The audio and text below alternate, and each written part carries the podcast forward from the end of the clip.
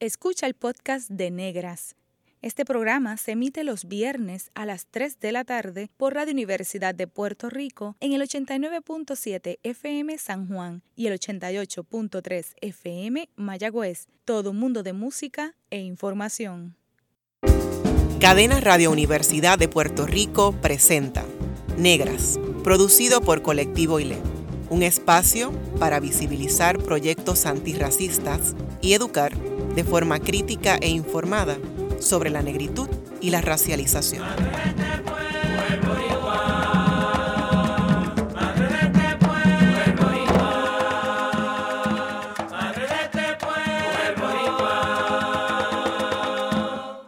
Saludos a toda la radio audiencia que nos escucha a través de Cadenas Radio Universidad de Puerto Rico. En esta edición de Negras les saluda Bárbara Idaliz Abadía Resach. Hoy me acompañan en el estudio Tite Curet Alonso, las estudiantes de Derecho Luz Marta Clemente Andino, Joana Fernández Santana y Natasha Ramos Ayala. Con ellas conversaré sobre negritud y género desde sus perspectivas como estudiantes en la Escuela de Derecho de la Universidad de Puerto Rico, recinto de Río Piedras. Bienvenidas a Negras. Gracias. Gracias. Saludos. Qué bueno que estén aquí con nos, conmigo. Hoy estoy solita en negras. Bueno, estoy bien acompañada, pero no tengo a mis compañeras de ILE eh, como, como moderando conmigo. Luz Marta Clemente Andino es egresada del recinto de Carolina de la Universidad de Puerto Rico. Es bailarina de música folclórica y se encuentra en su segundo año de estudios en la Escuela de Derecho de la Universidad de Puerto Rico en Río Piedras. Por su parte, Joana Fernández Santana es hija de personas dominicanas, es estudiante de Derecho también, está en su tercer año. ¿Verdad? ¿Estás en tercer año? En cuarto año. En cuarto año en la Escuela de Derecho. Y con Joana hemos hablado un poquito antes de, de comenzar el programa sobre sus datos biográficos y es súper interesante porque Joana dice, pues soy tantas minorías en una. Y entonces nos habló sobre cómo a veces tiene que negociar su identidad puertorriqueña y la identidad dominicana cómo la gente le interpela como persona dominicana en Puerto Rico. Es madre, es mujer y es queer también. Y Natasha Ramos Ayala tiene 25 años, estudió en las escuelas públicas del pueblo de Luquillo e hizo un bachillerato en psicología con una segunda concentración en ciencia política. Participó en un internado de investigación de psicología social en la Universidad de Northwestern en Illinois. Obtuvo las becas Benjamin Gilman y la CEAL y también fue estudiante de intercambio en la Universidad Autónoma de Madrid, España. Cursa su segundo año en la Escuela de Derecho y trabaja a tiempo parcial. Saludos. Qué bueno que están aquí conmigo eh, y que tenemos muchas cosas de las que hablar. Eh, cuando hicimos el hacer, hicimos un programa ya con mujeres eh, abogadas negras que incluían a la decana de la Escuela de Derecho y ella pues nos hizo el acercamiento de este tema, hay que seguir hablándolo, como todos los temas que hemos tratado en el programa, necesitan una segunda, tercera, una serie, como dice nuestro técnico Luis. Eh, y pues nos hizo, la sugirió a ustedes eh, y me dijo que ustedes eran personas que se autoidentificaban como negras o afrodescendientes y que tenían conciencia racial. ¿Cómo se adquiere esa conciencia racial? ¿Cómo ustedes se dieron cuenta que eran mujeres negras? ¿Qué experiencias ustedes recuerdan? De, haber sido racializadas como personas negras? Luz. Bueno, en mi experiencia, a mí siempre se me crió con mucho orgullo. O sea, yo no... Genuinamente la conciencia racial yo la adquiero eh, como esta cosa que me diferencia o que me va a juzgar a nivel social bien temprano. Eh, pero no con, o sea, con la... Obviamente cuando uno está bien pequeño, uno tal, vez no entiende las ramificaciones que esto va a tener. Pero yo me acuerdo bien temprano, estamos hablando tres, cuatro años, que me iban a hacer un cumpleaños en, en la escuelita de nosotros, maternal. Y yo tenía una mejor amiga que era blanca, pero que yo no entendía este, la diferencia. Hasta que ella me dice, ay, mami me dijo que yo no podía ir a tu cumpleaños porque tú eres negra y vas a ser sucio. Y yo llego a mi casa y llorando a mami porque yo no, ¿de dónde ella saca esto? ¿Eso fue en qué edad, qué edad tenías cuando te Eso fue en kindergarten. En kindergarten. Y la reacción de mi familia fue, pues vamos a hacer el cumpleaños más grande y más brutal. Y entonces yo en mi mente dije, pues esto es algo de ella. Fue algo malo, fue algo de ella. Eh, años más tarde me mudó eh, con mi familia por razones de salud.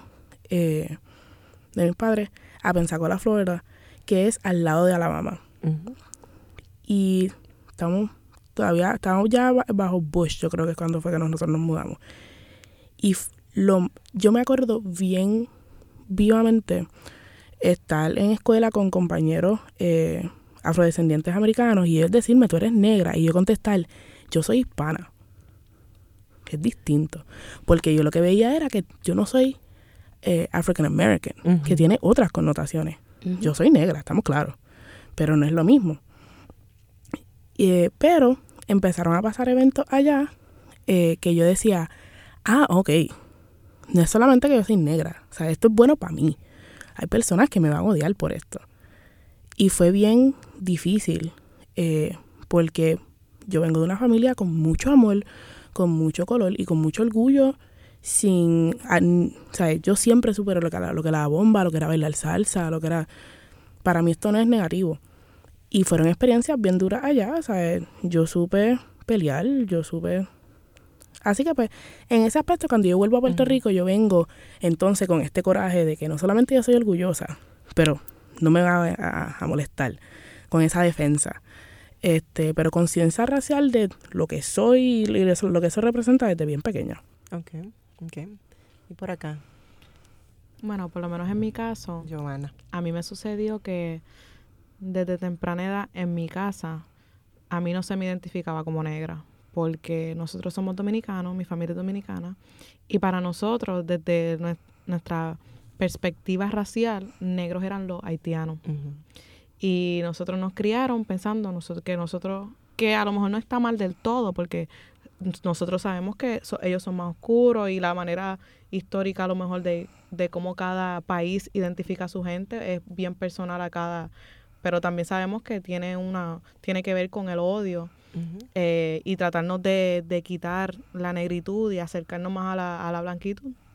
Pues a mí me ha sucedido que dentro de mi núcleo familiar, dentro de mi familia, no, tú no eres negra, tú eres morenita, tú eres india, tú eres cuarto, eh, mestiza, todas las cosas que no son negras.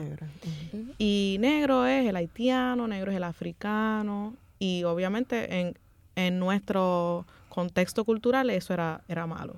O sea, la gente se ofende el, eh, las personas dominicanas con las que yo me crié, cerca de las que yo me crié, se ofendían si tú le decías negro, siendo, siendo afrodescendiente. Entonces, en el otro contexto, eso fue en mi núcleo familiar. Así que yo crecí hasta aquí en Puerto Rico. Aquí en Puerto Rico, pero dentro, porque yo eh, me crié dentro de la subcultura dominicana que existe aquí. Y dentro de mi subcultura dominicana, pues nada, pues no soy negra, yo soy indiecita, morenita, este, taína, lo que, lo que dijeran que no tuviera que ver con, con negro, no, negro es el haitiano, negro es el africano. Entonces, pero inmediatamente llegaba a la escuela y en la escuela sí soy negra, soy dominicana, porque dominicano y negro es, es una cosa. este, a mí me sucedió que llegaba a la escuela y sí, inmediatamente mis compañeros de la escuela me, me eh, identificaban como negra, me describían como negra. Y entonces en la escuela dije, ok, tienen una, una perspectiva distinta, una descripción distinta de lo que soy. Y ahí me di cuenta que, de que cada país, cada cultura tiene una descripción distinta de lo que es ser negro, afrodescendiente, mulato. Y entendí el contexto de ambos, de en República Dominicana que no soy negra y que soy morenita o lo que sea, y entonces en Puerto Rico sí soy negra. Esto, en mi caso y escuchando, escuchándolas a ustedes hablar, realmente esta conciencia de ser negra para mí era algo, es, es algo normal. O sea, eh, en el este eh, hay mucha gente negra. Entonces, yo me voy dando cuenta de, de cómo se pone más blanco cada vez los salones cuando entro a la UP. Porque en la escuela, pues realmente eh, esto estamos todos mezclados, está esta, esta idea de que el puertorriqueño somos tres, tres razas mezcladas y tu abuela dónde está y mi abuela es blanca con ojos azules. Esto, mis papás pues son trigueños, negros, eh, pero es algo que nunca se discutió, no es algo que, que estaba aquí, que yo tuve que decir que era negra o no. Pero según voy creciendo y cuando llego aquí a la, a la Yupi es que estoy más consciente de de, ok, yo soy la persona más oscura en un salón de 40 personas. Eh, voy a hacer esto, hago el internado en Northwestern en un grupo de 40 personas de diversity, 21 somos puertorriqueños, de esos puertorriqueños, tres somos, somos oscuros, somos negros, pero para los otros, en una conversación sobre diversidad y raza, ellos decían que en Puerto Rico no había racismo. Entonces, eh, pero los tres personas negras en el grupo puertorriqueño te decimos, sí, lo hay. Es distinto a lo que tú estás viendo en Estados Unidos, pero lo hay. Entonces, es esta, esta parte de, de esas experiencias marcadas de, de, tener que reafirmar mi negritud, realmente no han estado ahí, pero a la misma vez también me he encontrado cuando estuve en Estados Unidos que me dijeron, no, tú no eres negra, tú eres latina.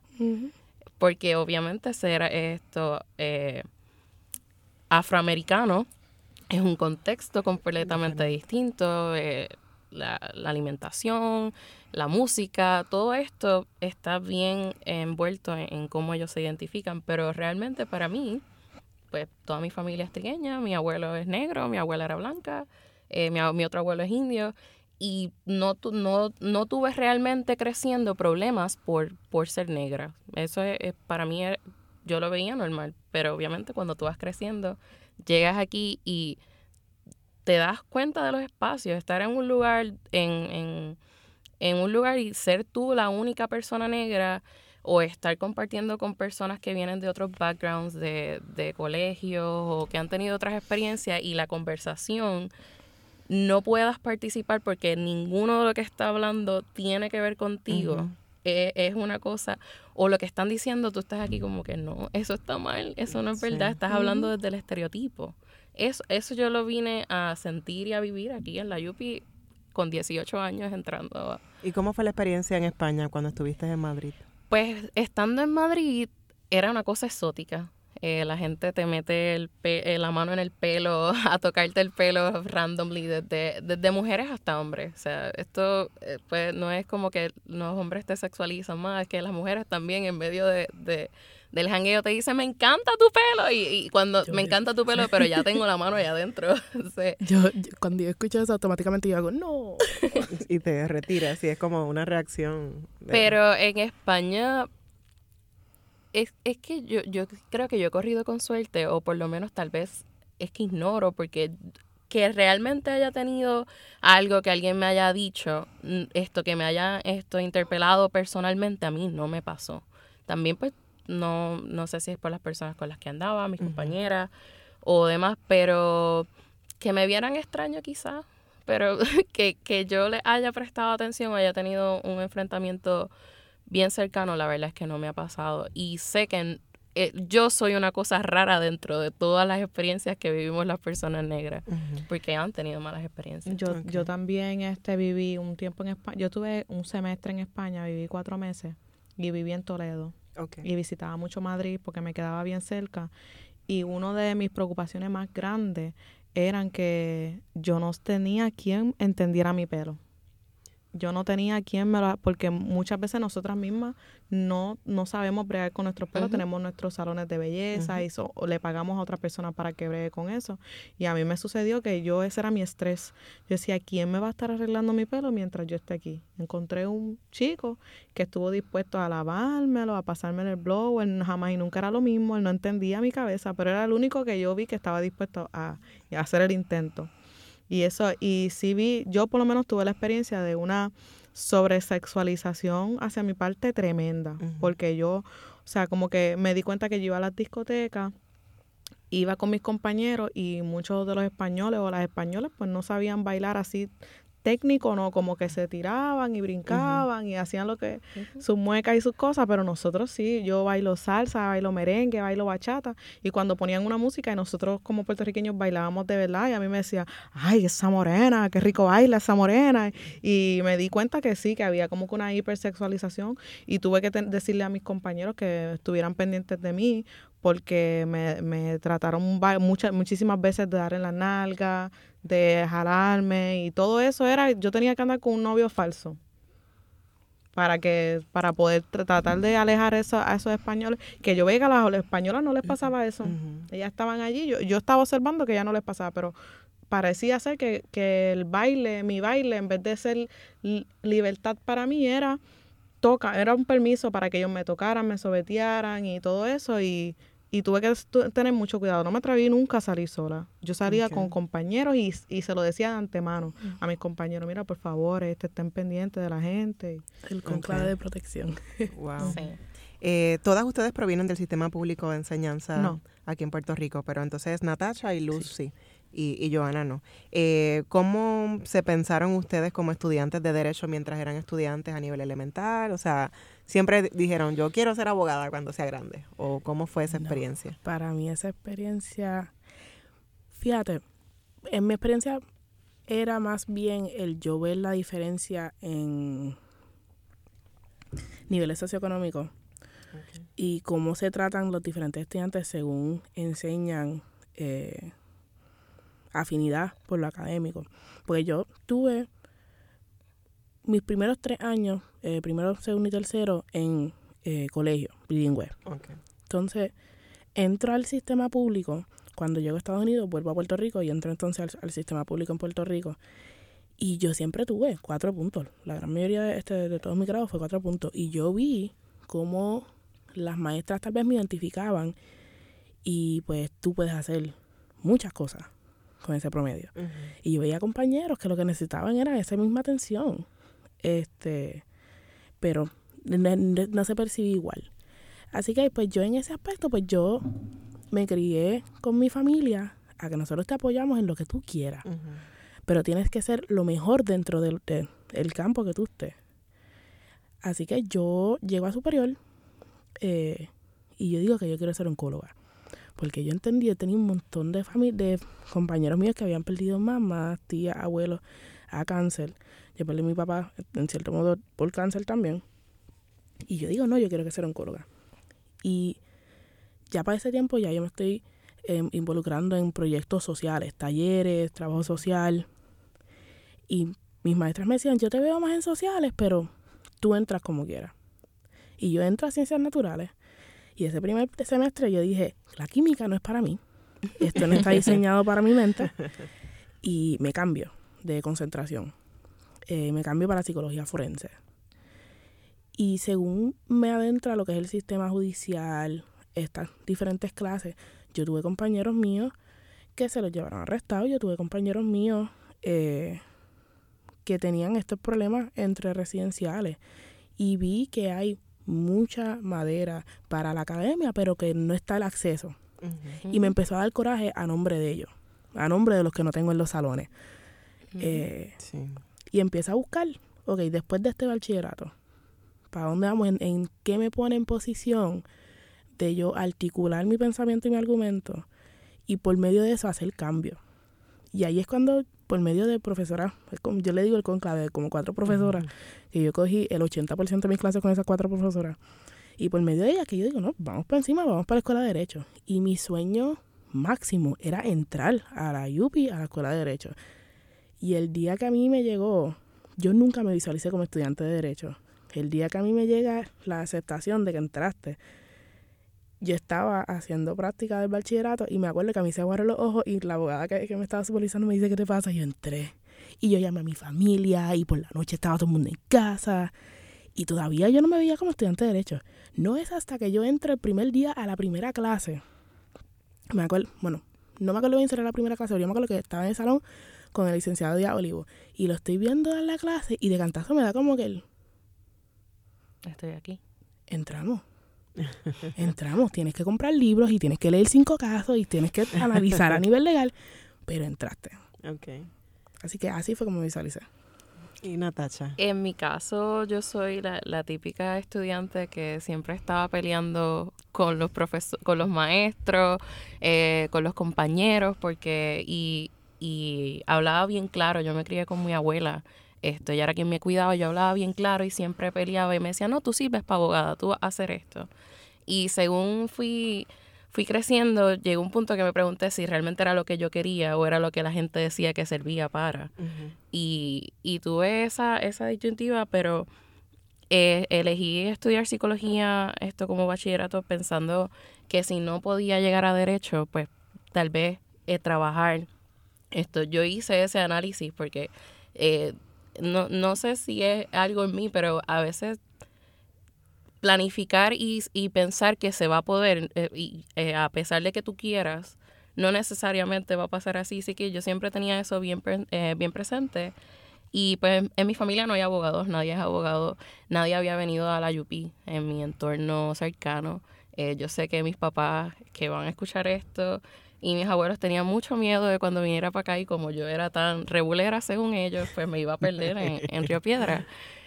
pero eh, pensé no entrar a derecho, pensé estudiar psicología social, eh, por eso hice muchas investigaciones y de hecho me gradué y estuve un gap year, o sea, me quedé trabajando un año a lo que me decidía, pasa María y digo voy a tomar el examen del ELSAT, me matriculo, no pude estudiar porque no había luz y dije, bueno, si entro, pues, o sea, si tengo la puntuación solicito y pues gracias a Dios tuve la, la, la la puntuación y aquí estamos. Esto es un camino turbulento por para llegar, pero aquí estamos.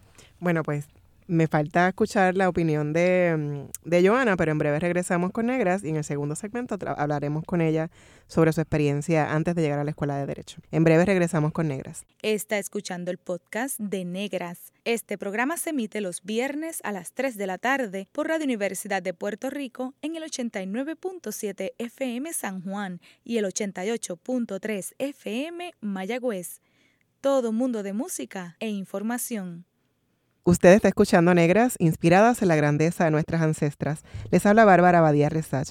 Hoy hablo con Luz Clemente Andino, Joana Fernández Santana y Natasha Ramos Ayala, estudiantes de Derecho. En el segmento anterior estábamos hablando sobre cómo decidieron que querían estudiar Derecho y cómo fueron esas experiencias eh, a nivel escolar, ¿no? Elemental, intermedio y superior antes de llegar a la Escuela de Derecho.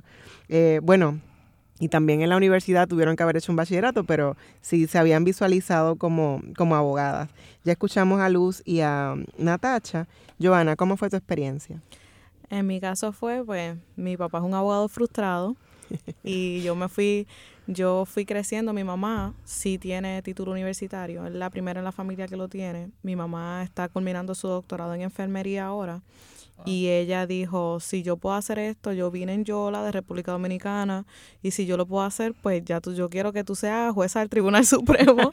ella me puso uno este, expectativas bien altas y siempre la siempre tuve esas expectativas. Así que yo crecí ya desde que yo tengo como 5 o 6 años, ya yo decía, yo voy a ser abogada, voy a ser abogada, esa es mi, esa es mi línea. Y estudié en un colegio católico y todo el tiempo, a todos mis maestros, todos mis profesores, siempre supe que ese era, iba a ser el, el camino. Okay. ¿Cuáles fueron esos principales desafíos para ingresar a la escuela de Derecho? Natasha mencionó, pues si saco la puntuación para que me admitan el ELSAT, eh, pero algún otro desafío que hayan tenido. Yo, yo, pudiera decir que el mayor desafío, por lo menos para mí, es que aunque yo tenía profesionales en mi familia, no eran abogados. Y no tener a un tío abogado una abuela abogada eh, que te aconseje y te dé ese recurso, un familiar cercano, es un, desafío porque ellos te dan muchos de los truquitos, muchas de las cosas que no salen en los libros. Y por lo menos yo tuve un mentor que fue uno de los profesores en mi bachillerato, yo estudié ciencias políticas y justicia criminal en la Inter y muchos de ellos, de mis profesores, la mayoría son abogados. Entonces tuve un profesor este, de ciencias políticas que fue mi mentor eh, yo le había dicho mi inquietud y mi interés hacia el derecho y él me dijo todo lo que yo tenía que hacer. Okay. Porque a veces son, es una profesión como también la medicina, un poco como endogámicas, ¿no? Entre abogados y abogados y los hijos también estudian o hijas, hijas estudian también la misma profesión, pero cuando uno no tiene un modelo familiar necesariamente o, cercano. Yo creo que la parte que ella dice sobre la guía eh, es crucial en el sentido de que tú no puedes levantarte hoy y decir, voy a entrar a esta clase que empieza en agosto sin haber visto con anticipación cuándo son las fechas de los exámenes, eh, cuánto es la, cuándo es la fecha de solicitud y todo esto tiene un costo. Yo creo que para mí, además de que cogí el examen en medio, eh, sin poder estudiar, porque fue después de María, sin tener luz, eh, la parte económica de, de, pagar los exámenes, si tienes que pagar repaso, el, el ELSA que te tienes que registrar, eh, tienes que pagar el SADEP, tienes que pagarle lo que le toca a la escuela a la escuela de derecho. Si vas a solicitar también a la Inter, tienes que pagar una segunda solicitud. Y, y en, e, en, esa parte de solicitar, incluso en el primer año, el préstamo llega en octubre, así que si tú no tienes un, un stack de dinero para poder comprar tus libros o demás, pues e, e, es, cuesta arriba. Yo, en, en, para mí, yo entiendo, además de la mentoría, también la parte económica es crucial. Y también mencionaste, antes de que Luz este dio eh, otros desafíos, pero mencionaste que tienes que trabajar también a la par que eres estudiante, ¿no? Entonces eso es otro reto, ¿verdad? Tener que dividir el tiempo entre la escuela de derechos, que ya mismo ustedes me contarán todos esos mitos de, de que no se duerme porque hay que leer no sé cuántas páginas y todas esas cosas, las van a decir ahorita. y Luz, en tu caso. En mi caso fue, mucho fue eh, María. Yo, para mí fue bien difícil en, en, el recinto Carolina porque aquí en Río Piedra fue el, el mini eh, cuatrimestre, trimestre que tuvieron aquí, en Carolina fue que yo estudié después de la huelga hasta junio veintipico y, empezamos en agosto 2. Y empieza el año y en Carolina son cuatrimestres, uno va a las millas y llega María. Y María para mí fue bien difícil emocionalmente por muchas cosas. Mi mamá es impedida y a mí se me trancó la espalda para subir y bajar la escalera. Así que cuando yo vengo a abrir los ojos y decir la fecha de los exámenes para entrar a la escuela de Derecho, yo estoy en enero. Así que yo no pude coger examen en diciembre. Gracias, gracias a mi papá, pues yo tenía unos ahorros para eh, poder pagar el repaso y eso. Pero el estrés de yo tener que decir, voy a coger el examen y el examen del mismo mes y que tengo este repaso, eso es lo único que tengo de tiempo para estudiar, porque estoy corriendo bachillerato.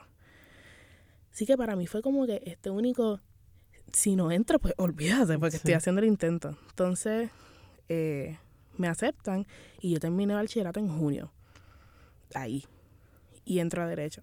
Así que fue, fue difícil por el lado emocional de María y fue difícil entonces a nivel económico porque aunque tengo ahorros de mi papá, eh, hubo un problema en Carolina y yo me quedé sin absolutamente casi nada de ayuda económica para mis estudios. Y yo entré a derecho en cero. Así que fue este momento de que yo estoy aquí, mi familia sabe que estoy pelada, mi mamá sabe que estoy pelada, y mi familia se entera como un mes más tarde, porque ellos se empiezan a dar cuenta que yo estoy corriendo como que en, vacío. Y mi familia es la que está viniendo y de cantazo mis tías empezaron a llegar a casa este semanal a darme 20 pesos. Y yo, aquí alguien comentó algo. Esto no era el plan.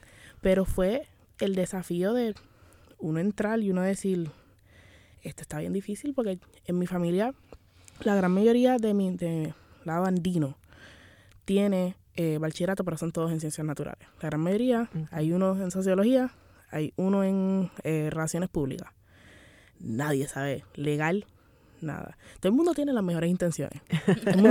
si tú te tienes que quedar en casa para estudiar, si tú necesitas chavos para comer, si tú quieres, ¿sabes? Eso está. Pero muchas veces, primer año de derecho, este único momento de estoy leyendo este caso tres veces y no entiendo. Estoy leyendo este tratadista español que no se entiende, no, se entiende, no se entiende primer año este, todos los estudiantes de derecho saben quién es. Y es, para mí fue como que este momento que mami, yo llegaba a casa y me metía al cuarto y me decía, yo no te veo. Y yo, yo tampoco me veo. No me veo en los espejos, yo no me reconozco. Y cuando llegué ese préstamo, fue un evento en casa. Porque por fin me siento como que puedo contestar con algo, puedo salir con mis amistades a almorzar, puedo ir y ser parte social aquí. O sea, sin contar el hecho de los mil análisis raciales que yo hago con, con mis compañeros. Esa, yo me acuerdo de esa clase todavía que el profesor en un esfuerzo de reflexión de mis compañeros. Ahora mismo miren alrededor de ustedes. ¿Cuántos estudiantes aquí hay de escuela pública? ¿Cuántos estudiantes negros hay? Y yo empecé, ¿sabes? Cuando uno empieza el tal y uno, uno, dos, tres. No, no, tú eres la única.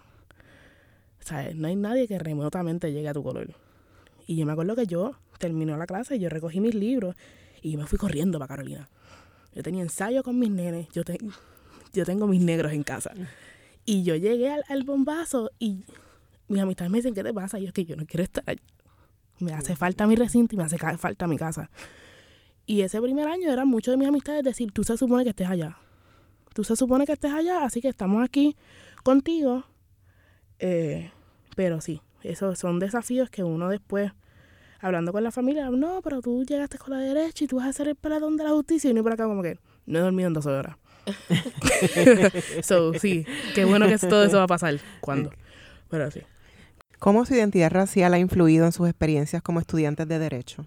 Pues por lo menos en mi caso, cada vez que estaban hablando en el salón de clases sobre alguna situación, eh, algún altercado con la comunidad afroamericana y el resto de, de las personas estadounidenses, yo me di cuenta que nosotros en derecho como estudiantes muchos éramos estábamos bien apasionados. Yo escuchaba a muchos de mis compañeros que no eran negros decir qué injusticia cómo es esto y yo miraba y, y ellos no se dan cuenta que esto pasa aquí que esas cosas y yo tenía que levantar la mano constantemente.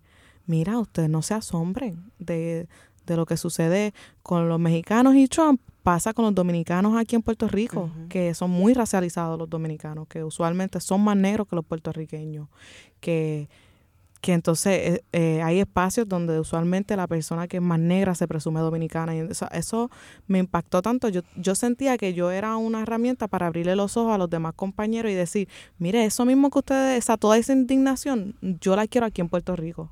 Yo quiero que ustedes se sientan de esa manera. Y yo les voy a contar que eso me pasó a mí que yo tuve una experiencia parecida a esa, en la que las personas, eh, o sea, altercados raciales, este, situaciones donde está negra y, y entonces es como que tan fácil ver, cuando ellos lo veían qué pasaba en Estados Unidos y cuando yo hablaba acá, pues mucha incomodidad y querían tumbar el tema, no querían hablar sobre eso. Ah, pero que en Puerto Rico no pasa de la misma manera. Y yo les decía, tenemos que acordarnos que Estados Unidos es un país imperialista, todo el mundo tiene una lupa en Estados Unidos. Así que es más visual por eso, porque todo el mundo está pendiente de ese país, pero no necesariamente porque los medios de comunicación internacionales están hablando sobre el racismo en Puerto Rico, no significa que no exista. Así que no porque la prensa no lo esté cubriendo todos los días aquí, no significa que nosotros no sufrimos las mismas cosas que ellos sufren allá o cosas parecidas. Para mí fue, me afectó en dos formas. Eh, yo soy bien orgullosa de, más allá de ser negra, de ser carolinense. Eso siempre fue parte de, mi identidad. Y yo lo primero que hice, y lo cuento con, con gracia, después que yo compré el judío de derecho, yo volví a mi superior. Y hablando con los estudiantes, y ¿sabes? diciéndome, ah, pero en derecho hay que leer mucho. Y yo me acuerdo contestarle a un estudiante, bueno, sí hay que leer mucho, pero ¿alguien aquí es atleta? Sí que tú juegas baloncesto, ¿verdad que las prácticas cansan? Es lo mismo, a ti te encanta el baloncesto, pues por más que te duele el muslo, tú vas a ir a la práctica. Lo mismo con derecho. Yo amo la lectura, yo no amo leer el caso. Pero que este, esta conversación con la gente que está subiendo detrás de uno es lo que, la importancia que yo le di entonces a hacer lo que dice la, la compañera Joana, de puntualizar de hacer ese trabajo de, ¿sabes? Mira, estas problemáticas pasan en Puerto Rico eh, y no solamente que pasan, sino que no se ven. Porque es bien fácil poner el, el, dedo para Estados Unidos y decir, eso está mal. Pero no se ven porque personas como ustedes no lo reconocen. Y mientras tanto, la comunidad sigue sufriendo por acá y tenemos estos espacios que son para nosotros. Este, pero entonces esa visión, genuinamente yo la tengo porque mi familia hizo el trabajo por mí, de darme el ímpetu de que tú puedes estar en ese espacio, ese espacio es igual que tuyo, que el resto de todo el mundo. Pero ese trabajo de cuestionar y empujar el diálogo, aun cuando empiezan con él, tú sabes, las miradas y, no, pero es que es distinto, porque la nena que viene detrás de mí, que me va a ver a mí, igual que yo vi a la decana Neptune, no tenga que pasar por este proceso, para que no sea tan incómodo que, que, digan, ah, mira, mira alrededor tuyo cuántos estudiantes negros y tú vas, mm, yo. O sea, ese proceso. Pero que fue bien difícil, especialmente en casos como Brown versus Education y Plessy versus Ferguson. Que la gente se le olvida que eso pasa aquí. La segregación pasó aquí. O sea, ese caso, aplica no solamente por razones colonialistas, sino porque la problemática también estaba aquí. Hay un caso que también lo mencionó la, decana en, el otro eh, episodio, Muriel versus Suazo. Y va colmo de malas en Muriel versus Suazo. La persona que le negan la entrada a una discoteca es un sargento que tiene beneficio. ¿Sabes? Así que sí, estas problemáticas pasaron aquí. Lo que pasa es que los casos no llegan a apelaciones porque ¿quién argumenta más allá de un, tribunal de instancia? Pero porque tú no lo veas, está pasando aquí y lo sufrimos juntas aquí.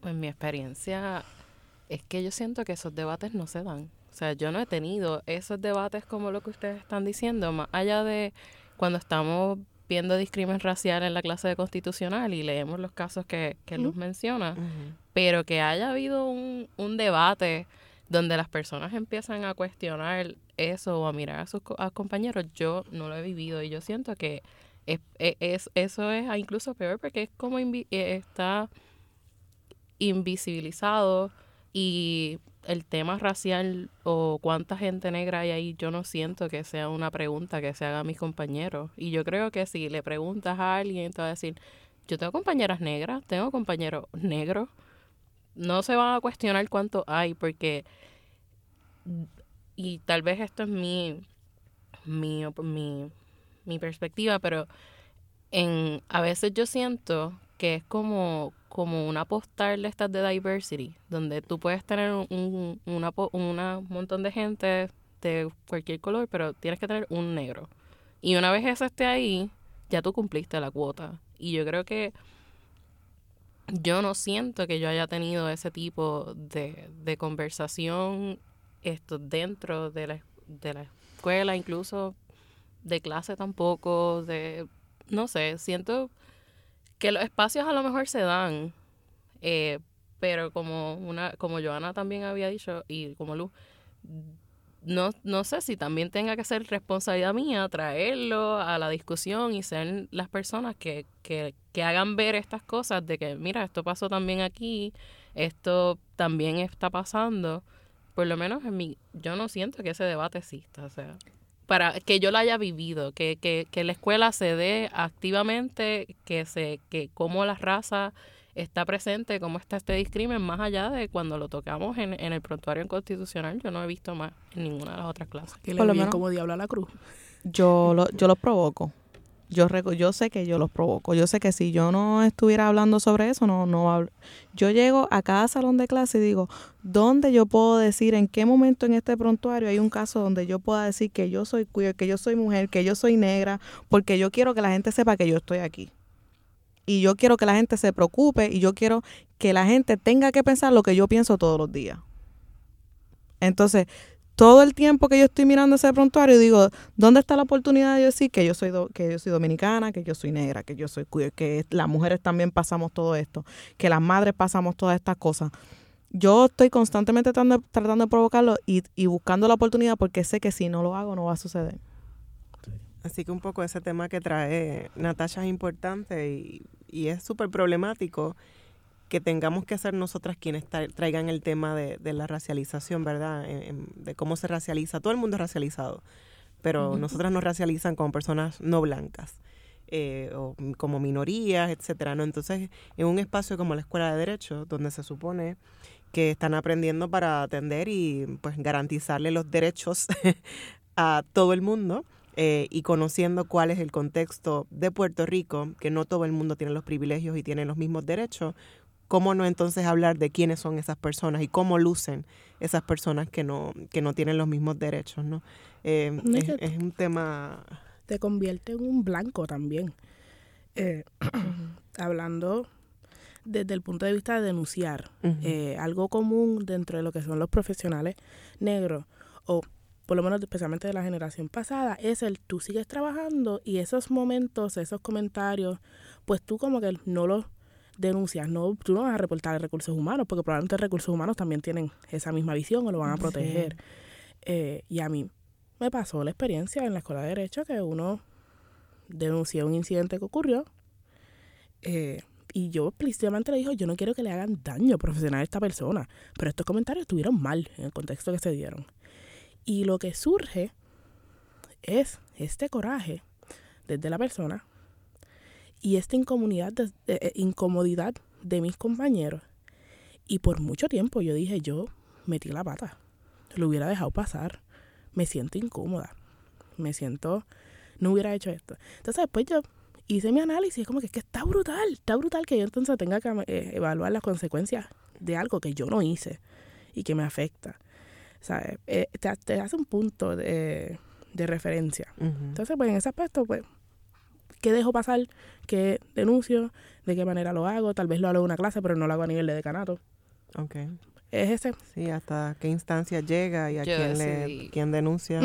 Yo decidí no, no ir a, a, a, poner una queja ni cosas por, por comentarios que hacía un profesor.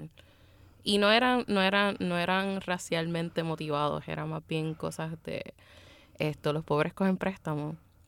Eh, cuando una, una compañera le dijo, profesor, no puedo porque voy a trabajar. O sea, yo viví eso en el L1. Y pues aquí se fue al aire.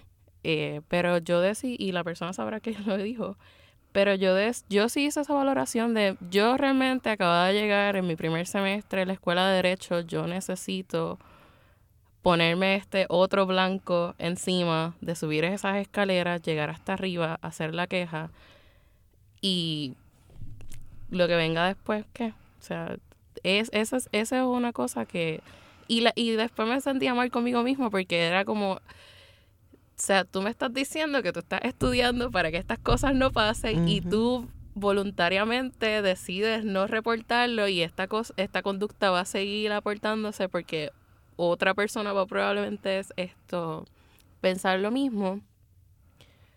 Pero esta, esta cosa que está diciendo Joana agota.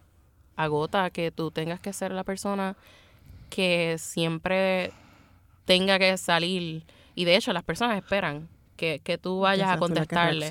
Esto, el, el profesor hacía comentarios y me miraban, como que, o me decían, tranquilízate. O sea, era esta cuestión de, de que están esperando de que yo tengo que preguntarlo, yo tengo que decirlo, porque nosotras somos las, las personas que no, no necesariamente porque somos negras, pero porque somos las personas que no tenemos miedo a decir lo que pensamos, a salir, a no callarnos, pero entonces también nos, nos estás dando una carga adicional. Y, y, y yo en algún punto era así, pero yo siento que me quemé, me quemé y ahora mismo soy bien cuidadosa incluso en, en qué debate entro, porque cuando se acaban las clases, cuando tú vuelves a tu casa, cuando tú estás en otros momentos, tú estás solo, tú estás solo, entonces lo recibe uno y, y, y, es agotador y esto de verdad siento mucha admiración por Joana, la escuché esto y, siento que hay que hacerlo, pero también no ponernos esa responsabilidad. Que no es nuestra al final del día. yo, yo, yo tengo esta, eh, esta opinión de que al final del día nosotras no somos las, que, las agresoras en esta situación. Mientras tanto, cogemos la, este, las consecuencias. Así que ese, esa valorización que yo hago sobre, en esas instancias, sobre si lo reporto y entonces cojo el hit, como quien dice, yo a, lo, a lo que llego es que este hit yo genuinamente no lo tengo que coger. Es deber mío trabajar con mi comunidad, dentro del poder que yo tengo como estudiante de Derecho, en los talleres, en las conversaciones, esto. Pero este hit administrativo, esto no es mío. Esto lo tiene que coger el agresor.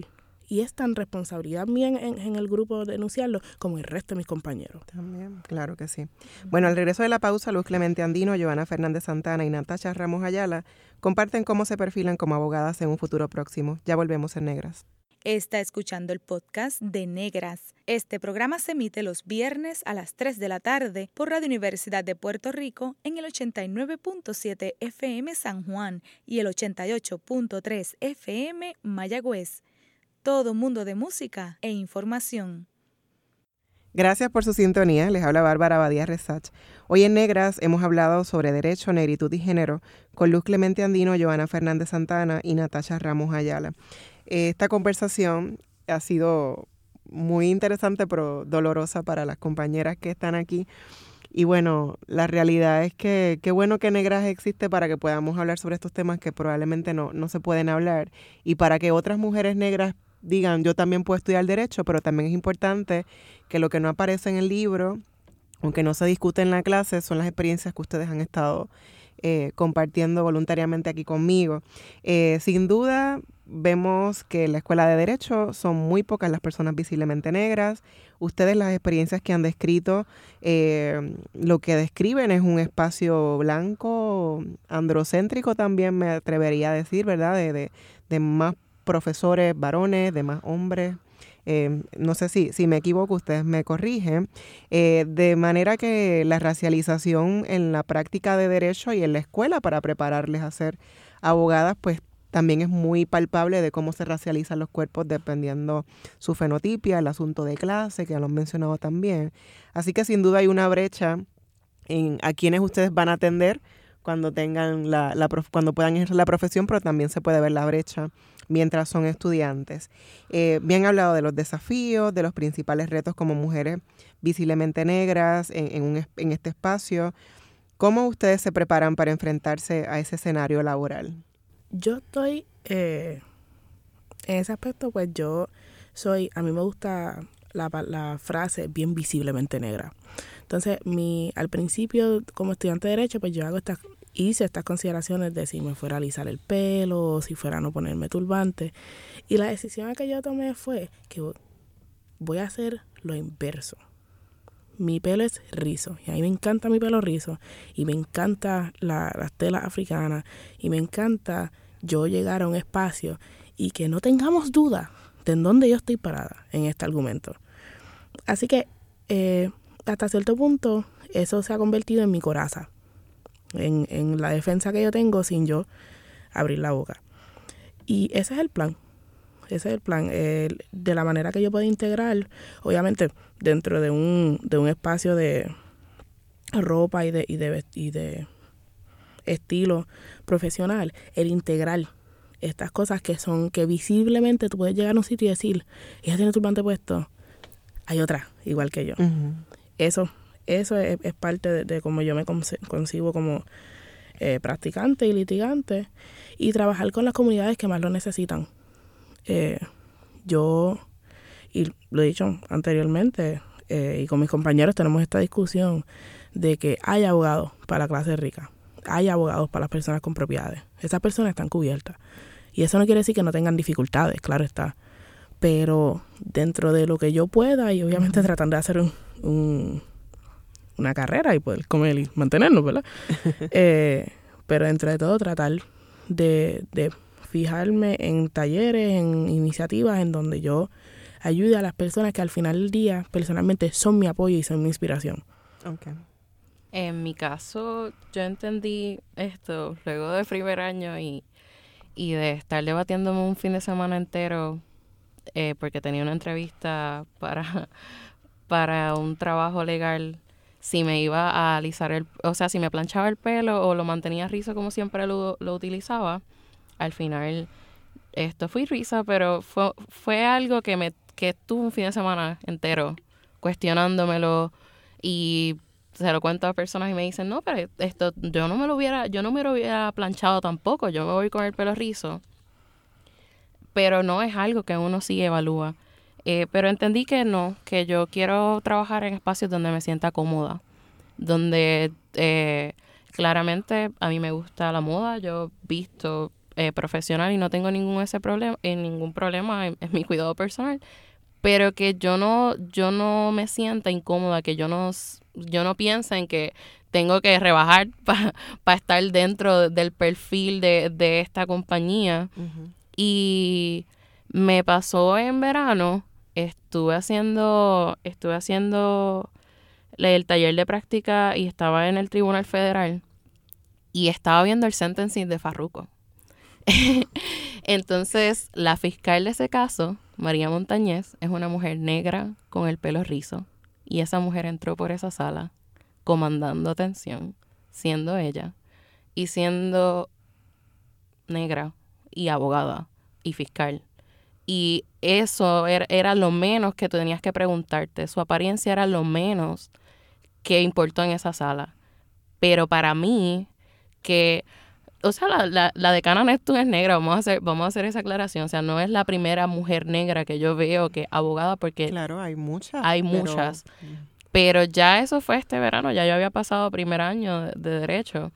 Pero sentada, en, me recuerdo que estaba allí sentada y ella entra con una, tenía una chaqueta eh, turquesa. Me acuerdo que la tenía, una chaqueta turquesa con una falda negra y tenía el pelo rizo, bien rizo, esto. Y ella entró, hizo su presentación y, y para mí fue, fue impactante. Y ya yo había tomado la decisión del pelo y demás, pero verla a ella fue, ok, sí. Este, así me van a ver a mí, así espero que otras personas me vean a mí. Y espero que haya muchas más Natasha, haya muchas más Joana, haya mucha más luz que vean gente así. Que sí que bueno, que, que hay muchas, pero, pero a veces la representación no, no es visible, como ustedes comentaban, no, a veces no, porque no queremos decir que, que no, no existen mujeres negras abogadas, porque sí, vamos a reconocer a muchísimas que hay, pero, pero faltan más. Y sobre todo lo que planteaba también Luz de hay una gente que está cubierta para que les atiendan y tienen el dinero para pagar eh, la, la, ayuda legal, etcétera, pero hay otra gente que no, ¿no? Entonces, ¿quiénes van a ayudar a esas personas? No es que es la única responsabilidad que una tiene por ser negra o por ser mujer, pero, pero es importante también, ¿verdad? Esa intersección y, y ese reconocimiento de que son muy pocas quizás las que tú ves como esta eh, fiscal que te, que te impactó por cómo lucía, lo que estaba representando en ese momento para ti, ¿verdad? Sí, sí, e, esto. Reconozco a todas las abogadas negras que hay, igual que Ana Ilma Lacen. Eh, tremendo, tremendo ejemplo. O sea, yo recuerdo verla a ella dirigiendo el colegio de abogados y abogadas y entender que sí, mira, hay mujeres negras y abogados. o sea, e, esas son mi, mis primeras experiencias, pero cuando yo estaba ahí y la vi y obviamente ya estudiando derecho, fue el momento este eh, que, que, te da esto, que tú te das cuenta, como hizo Luz cuando estaba en, en, en, el, en, en la clase, pues es ese momento de que cae en cuenta, ok, esta es la persona, así mismo voy a entrar yo por ese. Y también el hecho de que muchas veces eh, no reconocen que nosotras como nos vemos como mujeres negras, qué profesiones tenemos. No nos asocian con la medicina ni con el derecho, entonces un poco pasan hasta desapercibidas muchas mujeres que a lo mejor tienen estas profesiones, pero es como que no se supone, y lo digo entre comillas, eh, pues un poco pues no, no, no, no, nos vemos, ¿no? Y por eso es importante ese reconocimiento eh, y, que lo, lo, que ustedes están haciendo en la Escuela de Derecho, las tres, es importantísimo, esa representación que están haciendo. En tu caso, Joana. En mi caso, yo decidí ya que voy a ser abogada de inmigración y yo este, me toca de clínica el año que viene Así que voy a hacer todos los esfuerzos para entrar a la clínica de inmigración. Y yo creo que con eso ya yo estoy ayudando a mi comunidad porque la gran mayoría de la gente con la que me he topado que necesitan ayuda legal este y necesitan asistencia legal de inmigración per se, la mayoría son negros. Así que cuando yo lo yo, y la cosa es que yo siento que yo puedo aportar porque sé que hay muchos abogados buenísimos de inmigración, pero no tienen esa experiencia que tengo yo, que soy hija de dominicanos y que tengo eh, crecí dentro de esa subcultura dominicana y yo los entiendo y simpatizo con lo que con lo que están pasando. Muchas veces nosotros como profesionales pues estamos muy desligados de la comunidad con la que estamos trabajando. No la entendemos, entendemos los libros y hace falta eso, esas eh, experiencias vividas para consolar, ayudar a esas personas que también a su vez se convierten en nuestros clientes. Okay. Eh, ¿Cómo ustedes se ven o se vislumbran? ¿Con qué sueñan ustedes desde el derecho cuando terminen la carrera? Un argumento, un, caso, y lo voy a decir bien prácticamente, porque eso es con lo que yo sueño. ¿sabes? Un caso, un argumento que, que, que rompa con, con, con el esquema y, y, con el sistema y estar en la posición, ya sea como abogado, como jueza o como me toque en ese contexto histórico, de genuinamente hacer el impacto. Eh, el documental de Ruth Bader Ginsburg, en donde ella genuinamente es responsable en, en, mayor parte de la doctrina de discrimination against sex, es trabajo de una carrera completa. Sí. Entonces la vemos, al, nosotros al final de la vida de ella, pues estábamos ahí, este, pero ahí es en donde me veo, me veo trabajando y que al final del día ya como que este caso que todo el mundo haga, ah, Luz Clemente Andino, o sea, así, genuinamente me veo como que a, a la película. Ok, qué bien, hay que soñar en grande y, ya lo tiene ahí visualizado, así que eso se va, se va a concretizar. En mi caso en específico, ya que yo quiero ser abogada de inmigración, yo quiero dedicar mi vida a pelear la xenofobia. Eso para mí ya es, yo puedo dedicarle mi vida a eso y este no nada más desde la perspectiva de dominicana que vive en Puerto Rico o dominicano que vive en Puerto Rico, sino también yo estoy pensando mudarme a Estados Unidos, so que latino, eh, representar a esos latinos eh, para mí es bien importante. Me, me identifico con otros latinos que pasan por la misma situación. ¿Y en tu caso, Natacha? Pues mis compañeras están bien decididas. Yo, yo estoy todavía eh, decidiendo. Yo, yo creo he tenido muchas eh, experiencias de vida que, me han hecho como un poco reacia a planificar esto y, y sí voy descubriendo qué cosas me gustan. Estoy tomando un seminario de trato humana que me encanta.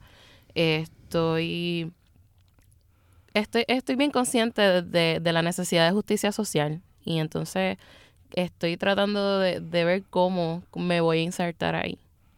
Qué bien, así que yo las veo a las tres eh, y, la verdad que, que, me emociona porque las veo con mucho interés y, y es de nuevo, ¿no? Como que difícil que las profesiones que elegimos pues muchas veces tienen, en el caso de nosotras como mujeres visiblemente negras, muchas veces tienen que ver con las experiencias negativas de discriminación, de prejuicio que hemos experimentado. Y de ahí pues un poco se, se perfila, no es como la persona que a lo mejor ha tenido todos los privilegios y quiere que trabajar con esta comunidad exótica, etcétera, ¿no? Entonces, ¿cómo, cómo manejamos eso? ¿Cómo la subjetividad también es importante para nosotras? Eh, para otras personas a lo mejor no lo es, ¿no? Entonces, ¿cómo desde el derecho, que de nuevo, ¿no? Es una profesión que uno piensa que que va a resolver muchas cosas, pero hay veces que vemos que es un escenario donde se ven todos los problemas del país dentro de esa disciplina, ¿no? Entonces, ¿cómo hacer ese cambio?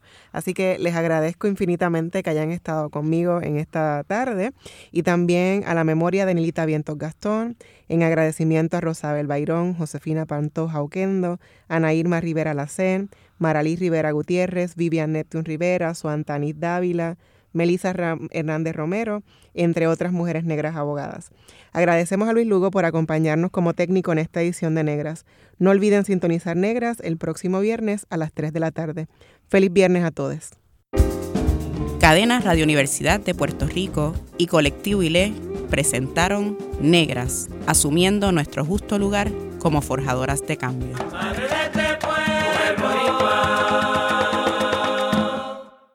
Acaba de escuchar el podcast de Negras. Le invitamos a que nos sintonice los viernes a las 3 de la tarde por Radio Universidad de Puerto Rico en el 89.7 FM San Juan y el 88.3 FM Mayagüez. Todo un mundo de música e información.